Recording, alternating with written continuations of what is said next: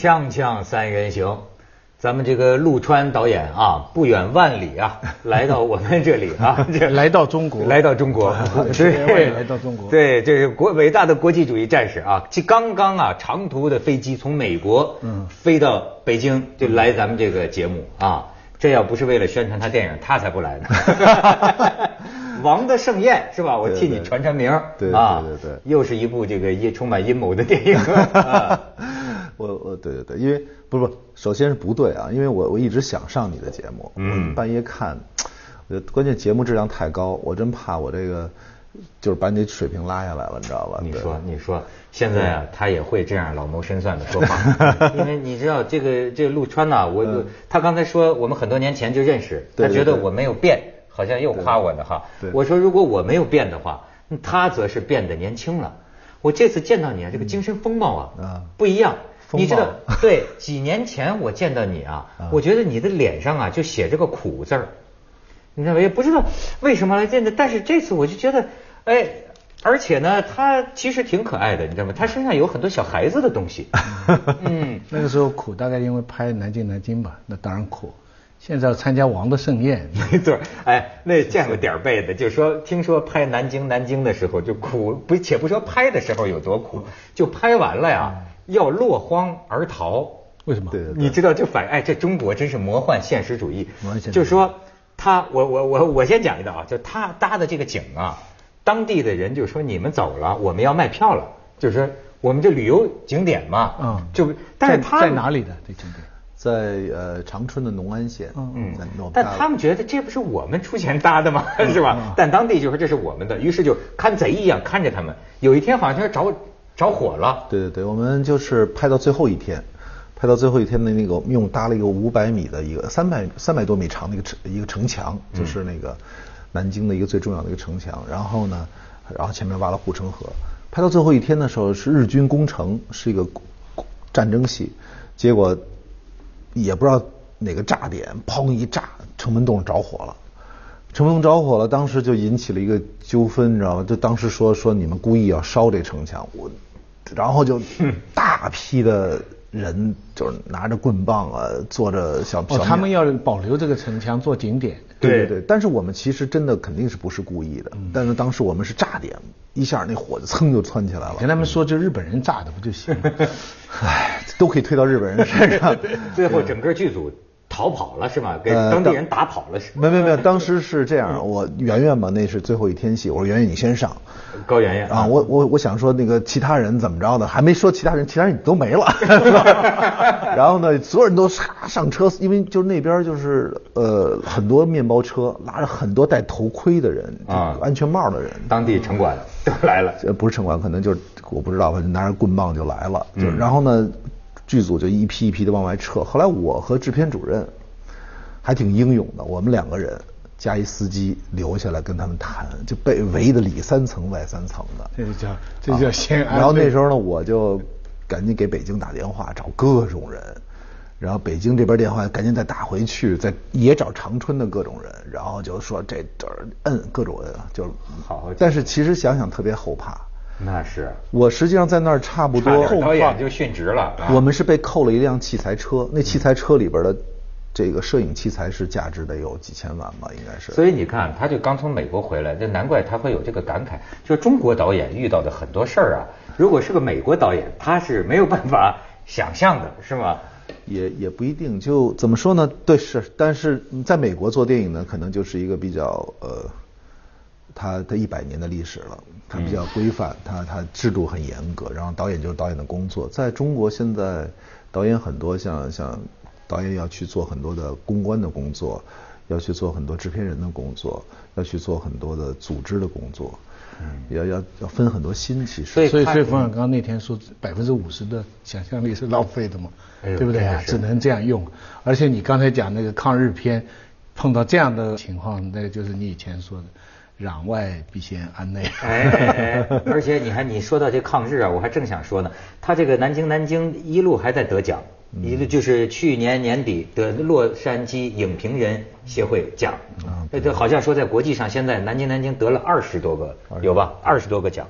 而且关于这部电影的争议啊，也到现在人们家人家说陆川，还是说这南京南京的这个争议还没有平息。要甚至我听到说啊，当时这个电影就放完了呀，那有关方面内部还检讨呢。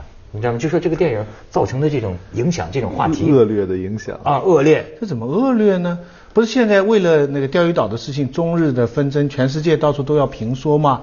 我觉得他得一次奖，就对我们中方有利一次，就对日本侵略中国的事情，在西方在各地有一次直接的啊这个直观的这个印象。哎，你看，就好像啊。弄这个人性啊，是他一以贯之的一个东西。比如这个王的盛宴，也是，就说这个刘邦、项羽哈，刘邦是一个什么人？这我记得他的电影里还有一句话，说有有人说我的故事是从什么鸿门宴开始的，刘邦说我一辈子都是鸿门宴，就是就等于他这人性。所以我就想起说，这南京南京是不是也是很多人不能容忍的？是说日本鬼子有了人性了？对对对。前两天呢，就是《王的盛宴》刚刚开始做做发行，因为他也是经历了很多事儿。然后呢，就微博上推了一个东西，然后我因为我也看看评论，了解一下观众是不是还想看这个片子。嗯，还挺挺热烈。但是其中有一条，那个网友就上上面写说，汉奸又出了新片了。汉奸，汉奸又出新片，长得有点像。汉奸出新片了，说挺有意思。那其实。呃，南京南京可能就是因为在中国的银幕上，第一次呢，这日本兵是一个一个人的形式出现的，呃，他不是出以一个鬼子的形式。其实有些基本真相就是说，不用我们电影去反映，他不需要去评说的，就是日本人显然是人。对吧？对，你就他不是正因为是人，所以他在南京做的事情才不能容忍。没错，要是他是真的是鬼子的话，我们变成人兽作战，那 就变 那变变星球星球大战了。对对对，骂人就说他不是人嘛。啊，对对。那所以呢，但是七十多年，反正这个不是也不是七，就咱们建国以来，这银幕上观众能看到的，呃，日本人的形象是那样的，确实比较少，都充斥着银幕啊，电视里边都是一片胡子，然后。八字腿，然后弄个小刀，长到一米五左右，然后拿手指一戳就倒，对吧？不是吗？显然不是。据你的研究，不是。那你当初在淞沪会战的时候，淞沪会战我们损失了三十万兵力，日本人才损失两万人。他一个人当时粗粗略的概算是一比十的战斗力，这都是在回忆录里有记载。但但南京南京给我的印象不仅是日军有点人性，但我觉得更主要的还是日军的残酷啊。是，我觉得他对残酷的描写，我印象也是最深的。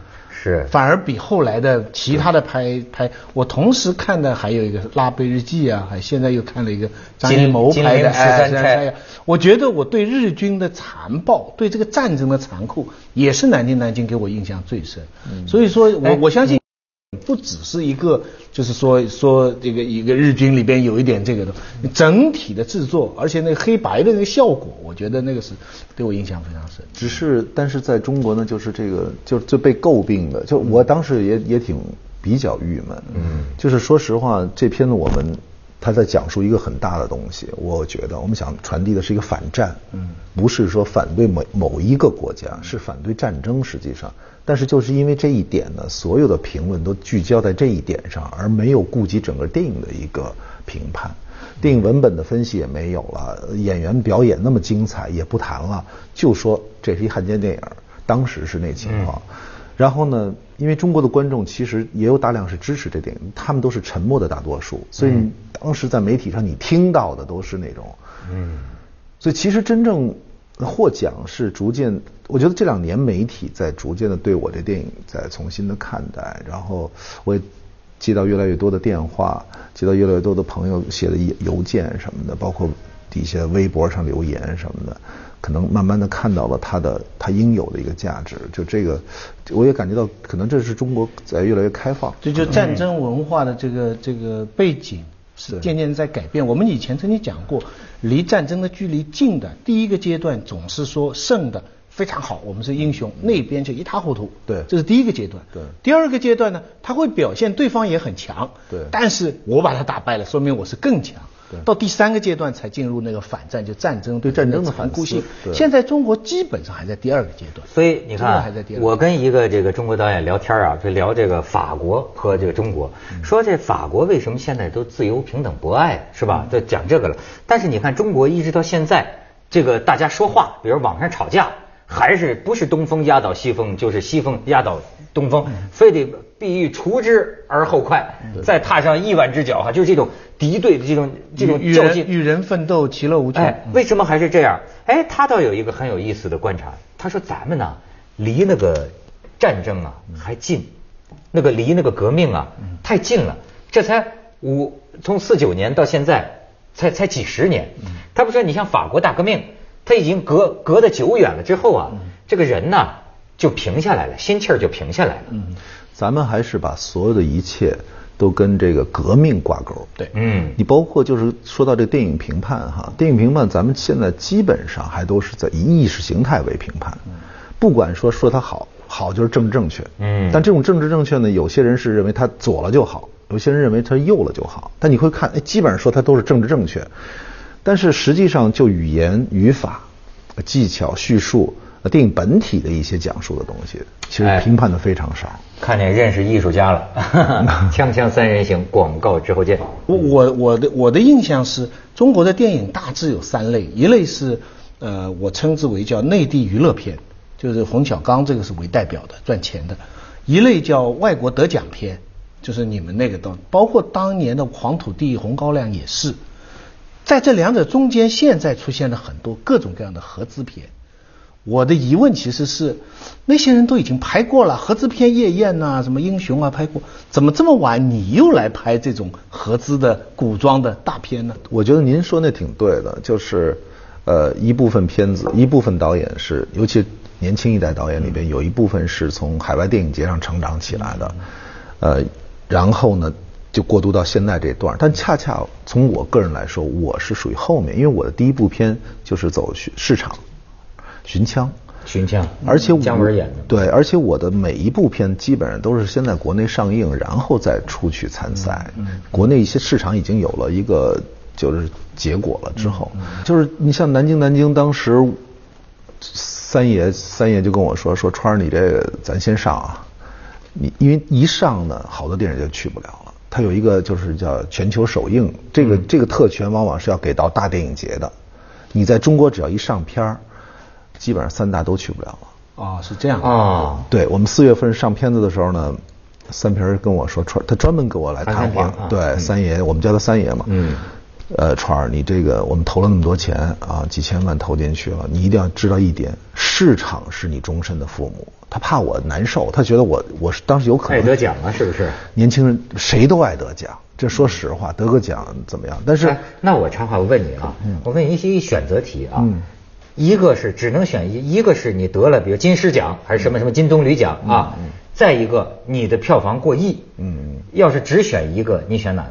这就是当初啊，那个三平跟我聊的主要话题。嘿，我成三爷了。就是当时他就就四爷，四爷，他就说，他说你你你，第一，你你你去那个电影节不一定能得奖。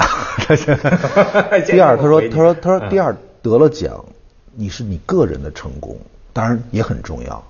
但是你你如果在这个四月份能够上画的话，你是对一一批投资人是有有交代。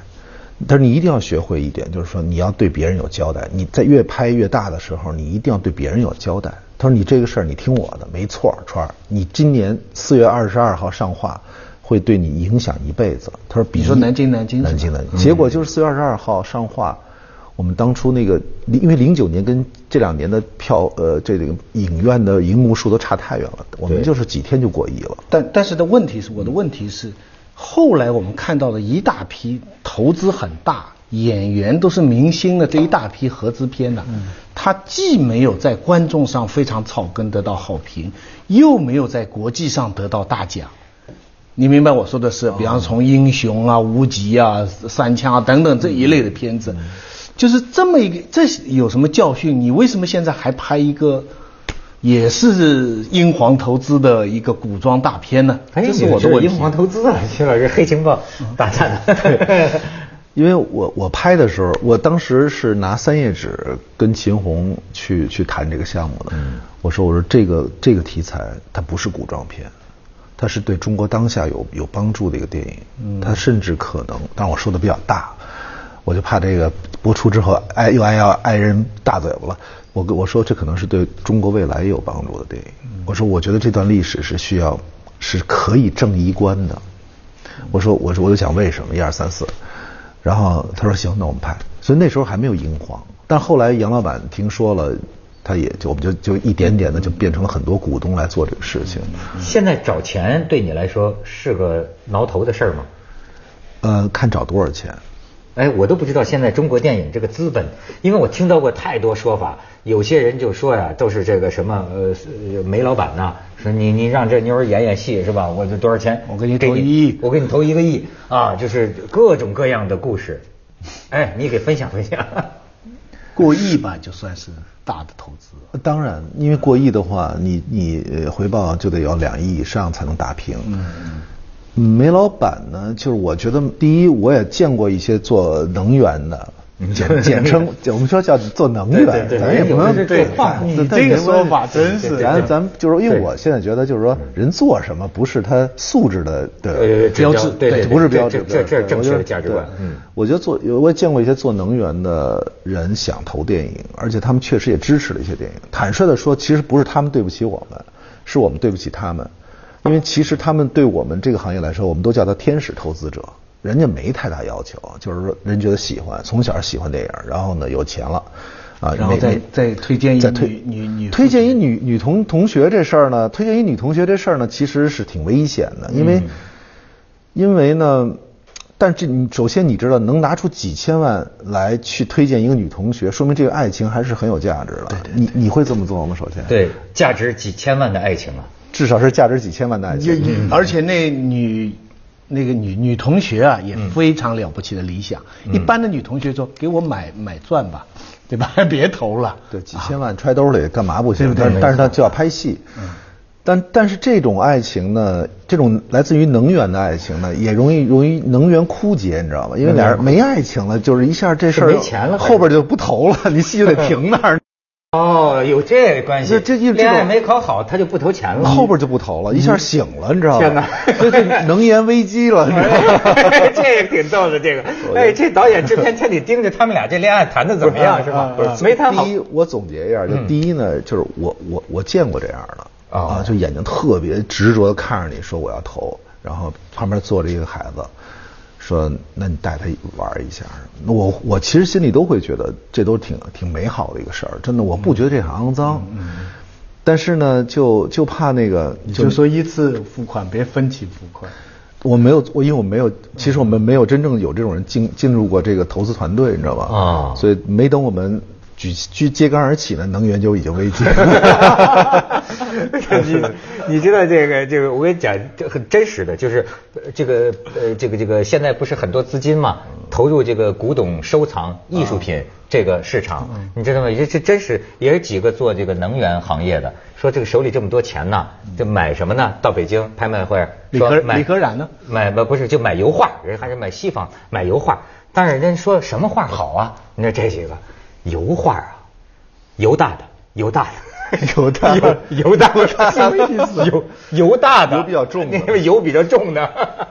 炒菜嘛，油大的，油油。结果人家去买《最后晚餐》，因为里边有油大嘛。油大的，梵高那油也够大的。呃，还有一哥们儿，再说一个就是八卦啊，还有一哥们儿，就我呢就就其实就是因为都是这样这么好的朋友关系嘛，然后就当场就应了。然后，呃，一出门一出昆仑饭店，一般都在昆仑饭店谈。哎，真是，一般都在昆仑。你昨晚也在那？对对对，一般在昆仑饭店谈。没错没错。川儿，哎。挺好的，当面答应就行了。当什么？当面答应。当面答应就行了。那哥们儿背后给我打一电话，当面答应就行了。哦，他也是演戏，这个就是就是就是一个秀，你知道吧？哎呦，真的是。因为我觉得，说实话，爱情，伟大的爱情。没有没有，我我我真的接触了很多投资者。其实真正说资本到这种程度的人啊，没有傻子。他都他有一个人专门给我讲说的，我们要考虑，就是他会考虑很多成本。最极致的就是他考虑要考虑这个，他所有东西都考虑成本。他们是商人嘛，他们要考虑成本。所以爱情也要考虑成本嘛。好像是有一个特别好玩的故事，小松跟我说的。嗯。高晓松啊。高晓松。